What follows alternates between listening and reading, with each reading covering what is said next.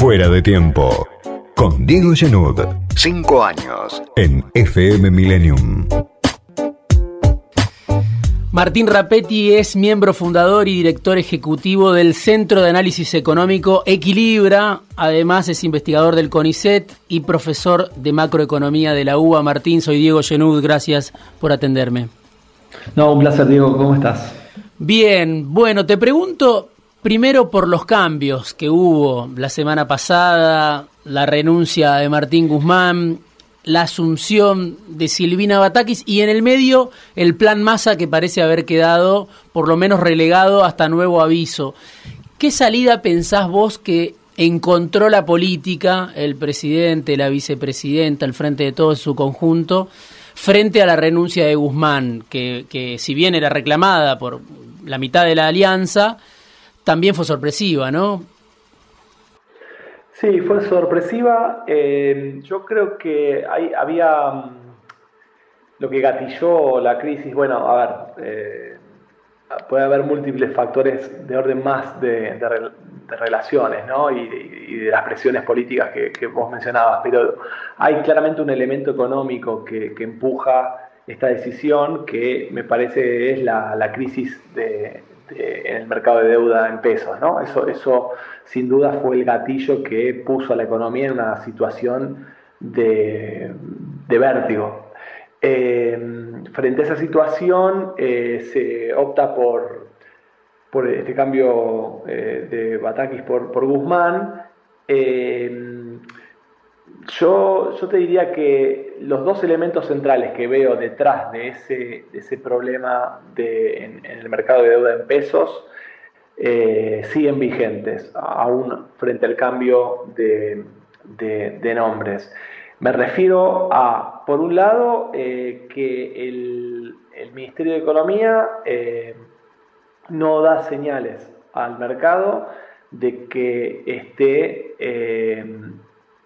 alineándose con la meta fiscal acordada con el Fondo Monetario Internacional. Todos los analistas y el mercado vemos un déficit que se ensancha en relación a esa meta que recordarás es de 2,5% del PBI. El segundo elemento eh, es que aun cuando antes eh, el ministro Guzmán, el exministro Guzmán y ahora la ministra Batakis, junto con el presidente, enfatizan que van a eh, cumplir con la meta que el, programa de fondo es eh, su programa económico.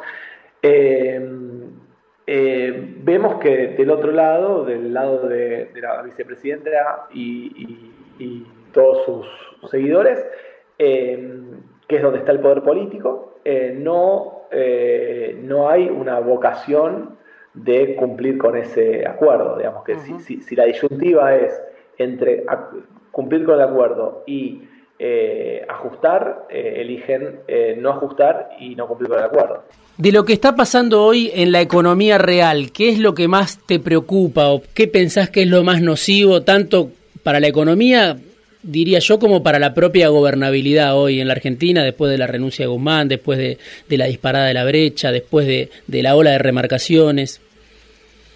Bueno, yo, yo, lo que veo son eh, dos eh, fenómenos que van, van de la mano, que es eh, aceleración de, la inflación y, un comienzo o una intensificación de, la, de la recesión o contracción económica. Esas dos cosas van de la mano, justamente muy vinculadas a el endurecimiento del cepo. El endurecimiento del cepo generó una enorme incertidumbre sobre la producción principalmente la capacidad de, y previsibilidad para importar. Eh, eso generó que eh, los productores, las, empresas este, no tuvieran claridad para poner precios en la economía, pues no saben a qué precio van a poder y si van a poder acceder luego al, mercado de cambios para, para recomponer importaciones, insumos principalmente. Eh, entonces, eso significa una, proceso de aceleración inflacionaria, porque suben los precios porque no sabe a qué, a qué costo se va a poder reponer. y, al mismo tiempo eh, la, aceleración de la inflación eh, desgasta eh, la capacidad de compra de, los ingresos y eso reprime la, demanda. Entonces eso genera un impacto recesivo en la economía. Además, obviamente, de que esta, esta incapacidad para importar, estas, estas trabas para importar, obviamente perjudican y, limitan el proceso productivo. Entonces esos dos elementos son elementos que son recesivos. El segundo semestre, además, uno supone, va a venir con menor liquidación del complejo agroexportador, eh, menor liquidación de dólares, ¿no? O sea que eh, pasaste lo que algunos llaman el trimestre de oro en cuanto a, la liquidación de, del complejo agroexportador. Y estás en esta situación que describía Bataki, de eh, el derecho a viajar colisiona con el derecho a crear puestos de trabajo. ¿Vos pensás que esa declaración de Batakis da cuenta del dramatismo en el que está envuelto el gobierno? ¿Pensás que, que es una opción real o, para qué, qué puede hacer eh, a esta altura ya el gobierno con, con esa frazada corta que es la falta de dólares? Sí, nosotros desde Equilibra veíamos, veníamos viendo este problema de que la economía se iba a quedar sin dólares, entonces preveíamos este escenario de, recesivo, ¿no? eh, recesivo y más inflacionario. Ahora, lo que nosotros no tenemos tan claro y me parece que, que, empezamos a ver ahora estos días es la interacción entre estos problemas de índole más económica eh, con la política. O sea, vamos a empezar a ver un, gobierno que eh, le empiezan a generar males, malas señales del lado de la economía real, más inflación, menor nivel de actividad y empleo, y al mismo tiempo eso eh, genera, eh, seguramente intensifica los ruidos adentro de la coalición de gobierno, ¿no? las tensiones, las peleas, y eso eh, genera a su vez más incertidumbre en los agentes económicos, y entonces hay como un círculo vicioso que, que es peligroso porque, bueno, esas dinámicas pueden no terminar bien. Sí, y me recuerda en alguna medida eh, el final del gobierno de Macri, ¿no? De inestabilidad permanente, una inestabilidad que se extendió durante alrededor de 15 meses y terminó con, con la derrota. Terminó el mandato Macri, pero terminó en una derrota que le impidió su reelección, ¿no?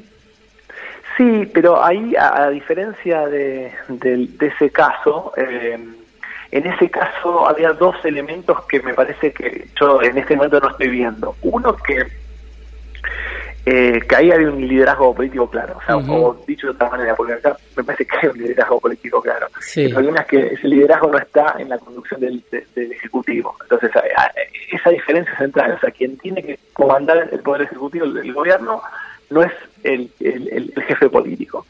Y, digamos, no estoy diciendo una cosa que nadie sepa, digamos, es una cosa que está, está a, a vista de todos. Una vicepresidenta que habla como opositora, pero armó ella el diseño de gobierno y ahora eh, parece tener cada vez más incidencia al mismo tiempo, ¿no?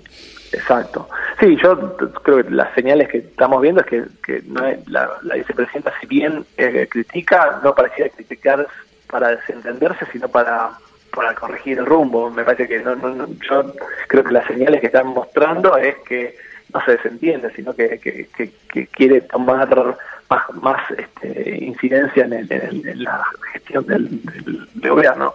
Entonces, eh, esa es una diferencia con el, con el gobierno de, eh, de, Macri, perdón, sí. que fue eh, el, la, la, segunda diferencia es que me parece que las iniciativas que tomaba el gobierno de Macri, si bien tenían poca vida, generaban alguna expectativa. O sea, el primer acuerdo con el fondo genera una mínima expectativa, al poco tiempo fracasa, se vuelve a, cambiar el programa con el fondo, genera, regenera un poco las expectativas, fracasa. Fue, fue eh, un ciclo de generaciones y, eh, podemos eh, usar la, metáfora de, de fueron ciclos de ilusión y desencanto muy breves, pero fueron ciclos que se generó eh, expectativa en algún momento. Yo hoy no veo al gobierno generando ninguna expectativa, entonces eh, queda mucho tiempo y hay alguna expectativa hay que generar para, para, para torcer, aunque sea para que sea efímera esa, expectativa, pero, pero que le permita transitar. Entonces, eh, volvemos a algún comentario que dice a lo largo de la conversación. Eh, alguna algún tipo de señal tiene que haber. Yo creo que tiene que haber alguna señal política y alguna señal económica. Martín, te agradezco mucho. Seguramente volveremos a charlar porque, bueno, es un proceso abierto, ¿no? Que nadie sabe bien cómo termina, pero te agradezco por esta, por estas impresiones esta tarde en Fuera de Tiempo. Será un placer, cuando quieras, Diego. Ahí estaremos. Era Martín Rapetti, miembro fundador y director ejecutivo del Centro de Análisis Económico Equilibra, una consultora muy escuchada, muy atendida, también integra la consultora Diego Bocio, Lorena Giorgio, bueno, y además es investigador del CONICET y profesor de macroeconomía de la UBA.